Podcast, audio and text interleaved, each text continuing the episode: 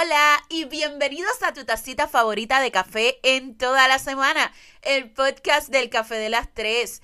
Te saluda Noemí, qué alegría estar de vuelta contigo. Aplauso. Señoras y señores, hoy es lunes, son las 3 de la tarde y tú estás aquí conmigo disfrutando un excelente café. Yo espero, ¿verdad? Por lo menos yo me lo estoy disfrutando.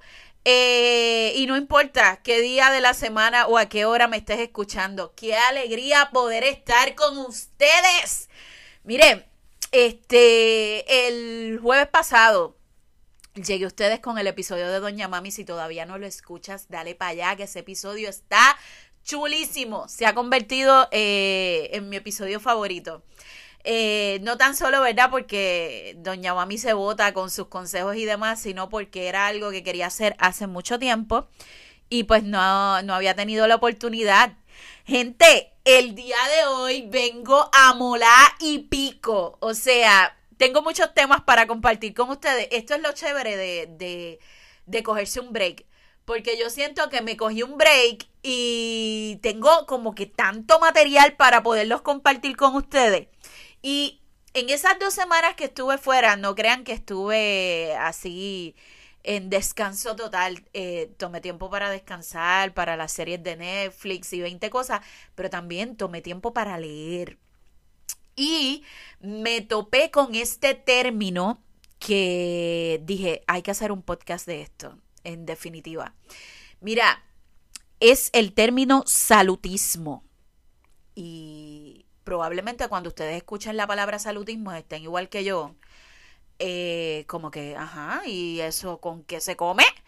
Pero con el paso del podcast se van a dar cuenta que estamos demasiado expuestos a este término. Lo único que, que no sabíamos cómo se llamaba, pero todos conocemos gente así, obsesionados por la salud. Eh, comienzo con, definiendo el término. Eh, salutismo es el término que se utiliza para describir la creencia de que la salud es lo más importante en la vida. O sea, la salud es lo más importante en todas las cosas. Es decir, que disfrutar de buena salud debe ser el principal objetivo de un ser humano en la vida.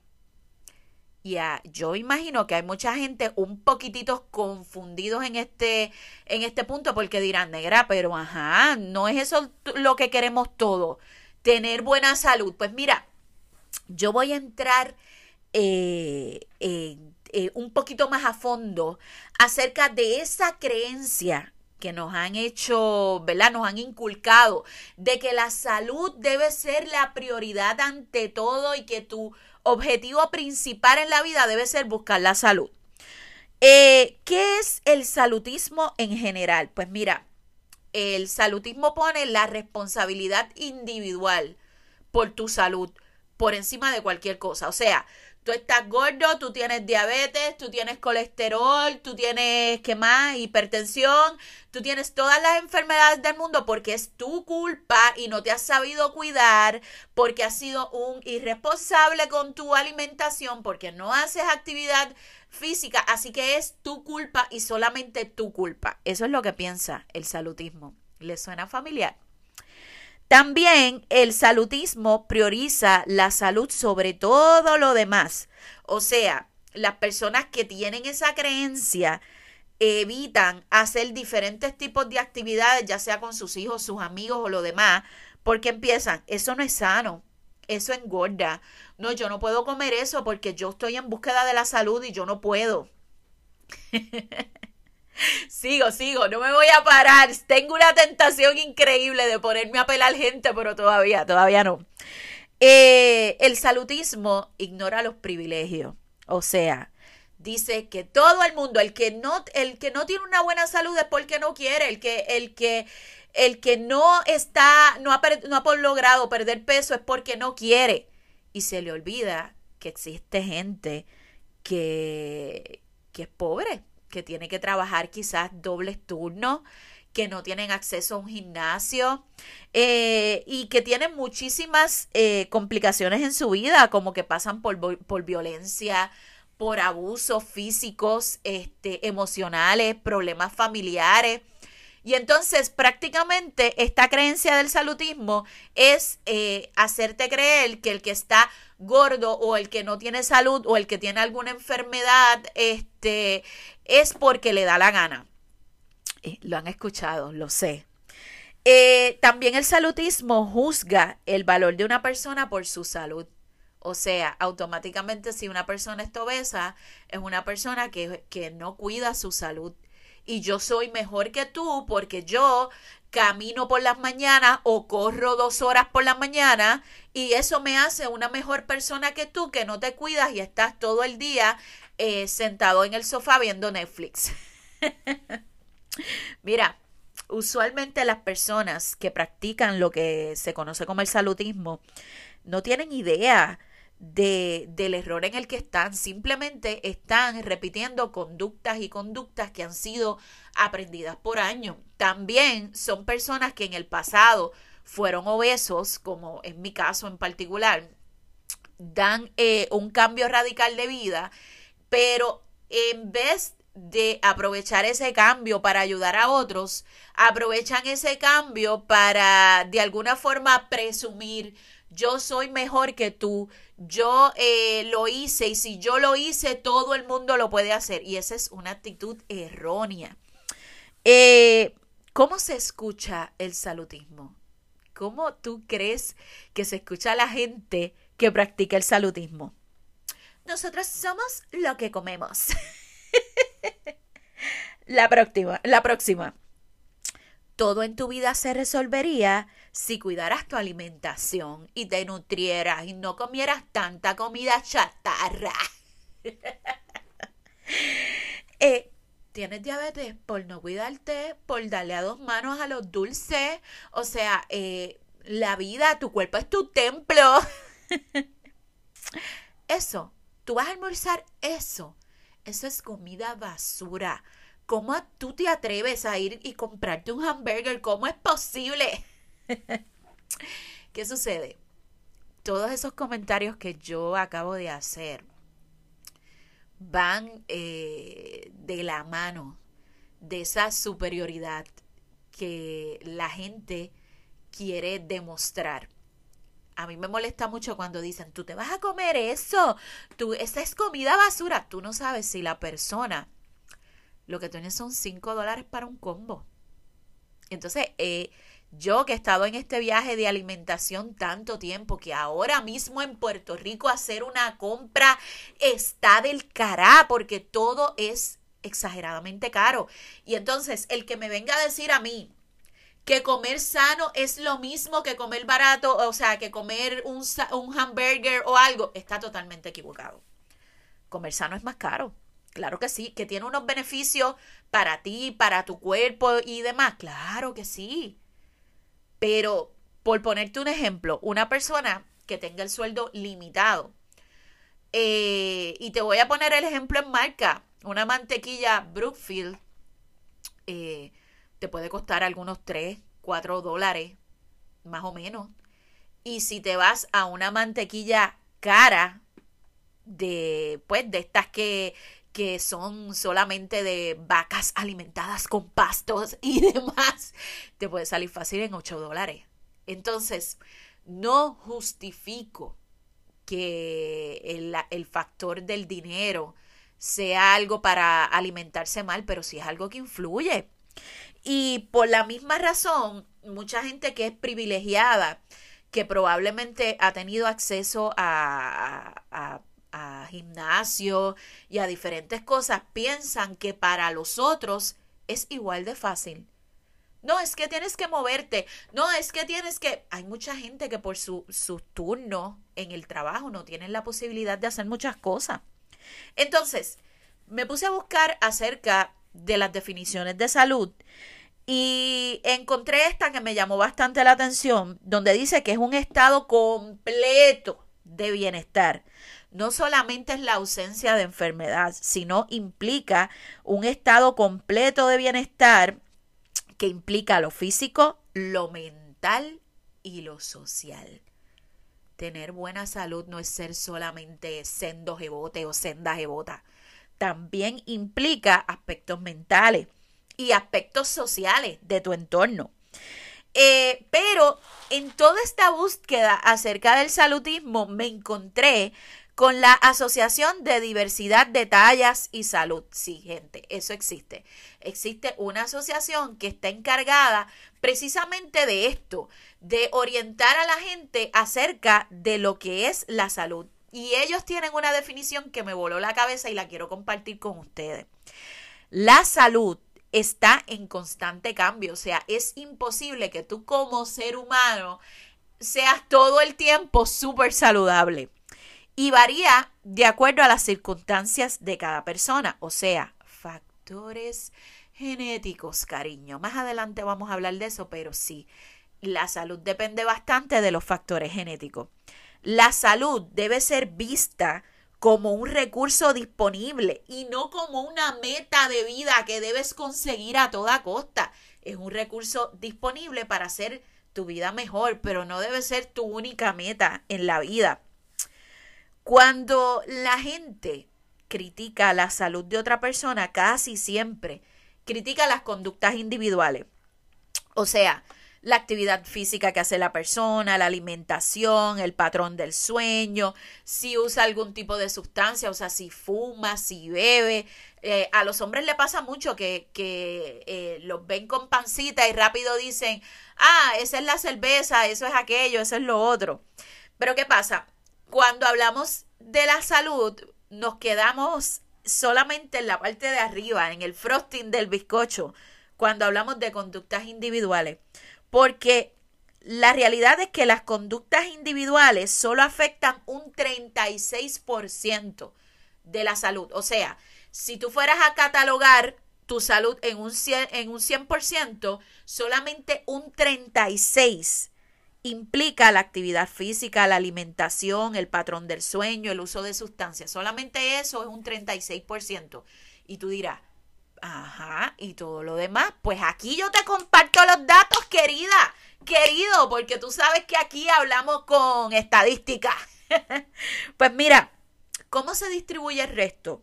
Un 7% depende de la localización, del lugar donde tú vivas, la calidad de espacio y el acceso a transporte. Me explico. Que es bien injusto tú pedirle a una doñita de Maricao adentro que tenga la misma salud que quizás una doñita que vive al lado de Plaza Las Américas. Y no es por aspectos de dinero y demás, es que sus circunstancias son otras. Eh, muchas personas dicen, ah, pero se puede caminar por donde sea, por las calles. Ustedes han visto lo peligrosas que están las calles del, del, del país ahora mismo. Y sigo diciendo, no es justificar, porque probablemente mucha gente me está escuchando ahora y, está diciendo, es que son excusas tras excusas. No son excusas. Es que jamás en la vida va a ser igual una persona que viva en Maricao y otra que viva en, al lado de Plaza Las Américas. Sus circunstancias para cuidar su salud son totalmente diferentes. Y eso vamos al próximo por ciento, que sería el 11%. ¿Y qué es? El acceso a los servicios de salud. Y aquí no es tan solo tener un plan médico y demás, porque sabemos que hay gente que tiene un plan médico muy bueno, pero trabaja demasiado y ni siquiera tiene eh, días para poder hacerse un chequeo general. Entonces, esos accesos de salud, esa, esa, eh, esas visitas al médico, ay, Sorry, le acabo de meter un cantazo al micrófono. Espero que se siga escuchando. Eh, esas visitas al médico, esa interacción con la salud va a implicar un 11% de, del producto general de tú lograr una salud óptima. El 22%, y yo diría que uno de los más importantes, es la genética. A veces tú puedes hacer lo que sea, pero tienes una genética que te hace ya una persona que está predispuesta a padecer diabetes y diferentes eh, enfermedades. Y eso por más que tú te cuides, a veces va a llegar a ti. Y el 24%, las circunstancias sociales. ¿Qué está pasando en tu vida ahora mismo? estás pasando por un divorcio, eres madre soltera, estás en depresión, sufres de ansiedad. Muchísimas veces hemos hablado cómo la ansiedad va de la mano con la pérdida completa de la salud, por muchos factores que no vamos a entrar ahora porque lo hemos discutido en, en, otros podcasts. Pero es bien importante saber que la salud no se limita solamente a comer bien y hacer ejercicio, a hacer ejercicio, correr. Entonces, ¿qué está mal con el salutismo? Porque ahora mismo ustedes me dirán, ah, pero es que no tiene nada de malo que yo busque estar sano. ¿Sabes qué? Todo lo que rodea al salutismo está mal. Es esa creencia que nos hace sentir culpables y miserables por no tener una buena salud cuando existen muchísimos factores que influyen y no todos son nuestra responsabilidad. O sea, una persona que tú veas obesa, no todo es su culpa. Probablemente hay muchas circunstancias en la, eh, ¿verdad? En la, la parte de atrás que esa persona tiene que tomar acción para, para corregir quizás eh, su salud, claro que sí, pero esa visión de verlo como, como, qué sé yo, como irresponsable, como una persona descuidada, eso es eh, pues un pensamiento totalmente salutista. Eh, bien importante, la salud no es una medalla que ganan solamente los valientes y perseverantes. Nadie debe ser juzgado por su aspecto y automáticamente pensar que es vago o irresponsable porque, porque no tiene buena salud. La imagen de la salud que a nosotros se nos ha vendido es que eh, una persona flaca es una persona que tiene buena salud y todos sabemos que estar delgado no es un equivalente a estar sano.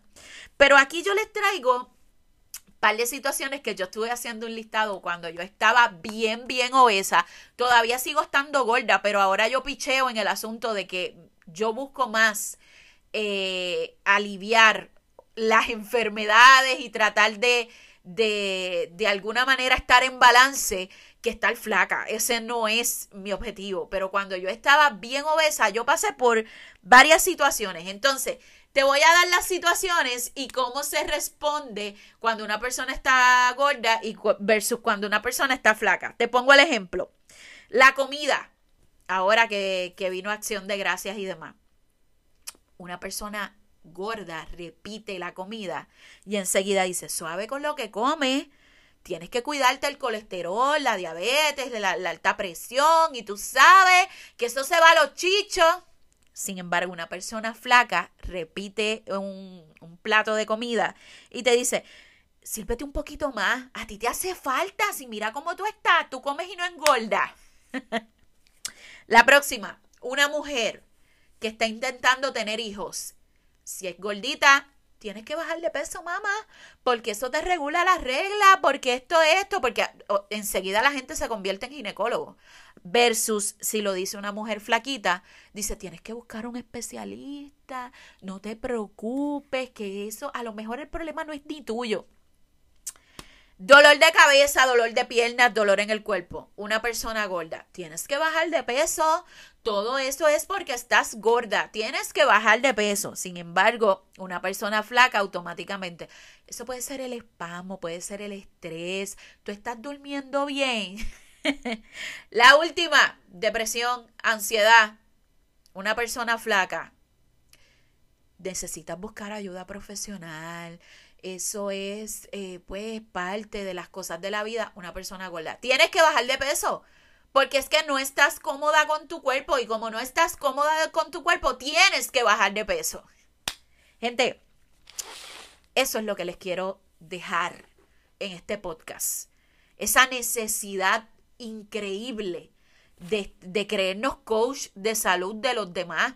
Y yo tengo que aceptar que en un principio en este viaje yo cometí muchos, muchos errores. Nunca eh, con los demás, porque yo creo que yo nunca eh, me fui a, en, ese, en ese viaje de estarle dando consejo a los demás, pero sí conmigo misma. Eh, y para mí, uno de los errores más grandes que nos deja el salutismo es la privación y la culpa. La vida es un balance y no nos puede dar culpa cuando la vida se incline de un lado o del otro porque como una buena balanza está en constante movimiento, a veces vamos a estar un poco más sanos, otras veces no, y qué es lo que intentamos buscar ese balance. Yo he tenido que aprender eh, en esta relación con la comida eh, a ver las cosas desde otro desde otro punto de vista, desde otra perspectiva, a no ver las cosas como una gorda que rebajó y no quiere volver a engordar. Eh, aprender que mi relación con la comida no puede interferir con disfrutar momentos únicos con los míos. O sea, de ir a un restaurante que yo tenía muchas ganas de ir y no poderme comer X o Y cosa, porque es que no puedo engordar. De no disfrutarme un postre con los míos, porque no puedo engordar. Y sabes que hay momentos que son únicos y en un futuro, mañana o pasado, te puedes arrepentir de no haber disfrutado ese momento único por estar pendiente a, que todo tiene que ser perfecto. Eh, yo creo que, la clave de todo esto es no reprimirme y siempre eh, encontrar que la clave son cambiar los, los hábitos. Cambia los hábitos, o sea, eh, permítete, yo diría, no dirías un gustito, pero permite pecar de vez en cuando sin sentirte culpable por eso. Y termino este podcast con una frase de Margaret McCartney. No sé ni quién es, pero vi esta frase en uno de los artículos y me encantó, la comparto contigo. La comida debería ser nuestro combustible placentero, no nuestra búsqueda o destino. Todos vamos a morir independientemente de lo que comamos. Así que no es que después de tu escuchar este podcast te vayas al garete a comerte lo que sea. Es que aprendas que la salud es solamente una parte de tu vida y está bien si en algún momento no la tienes en óptimas condiciones. ¿Que hay que buscar estar saludable? Claro que sí para compartir tiempo con, con nuestros hijos, con nuestros familiares, con la gente que amamos. Sin embargo, eh, el hecho de que en este momento de tu vida quizás estés obeso, obesa o tengas alguna condición de salud, eso no quiere decir que fuiste irresponsable, que eres vago o que no lo vas a poder lograr. Ahora que vienen las festividades, deja la culpa. Eh, cambia tus hábitos diarios y cada vez que tengas que darte un gustito, claro que sí, dátelo. Y por último, eh, bien importante, para combatir el salutismo, ¿qué es lo más importante? Pues mira, aceptar que puede haber salud en todas las tallas y que una persona flaca no necesariamente está más saludable que una persona gorda. En cuanto nosotros saquemos todo eso de nuestra cabeza, el cambio se va a ver. Así que muchísimas gracias por acompañarme en este comeback del Café de las Tres. Pronto venimos con más sorpresitas. Vamos a seguir haciendo cosas. Estoy loca por seguir compartiendo con ustedes. Un besote. Se les quiere.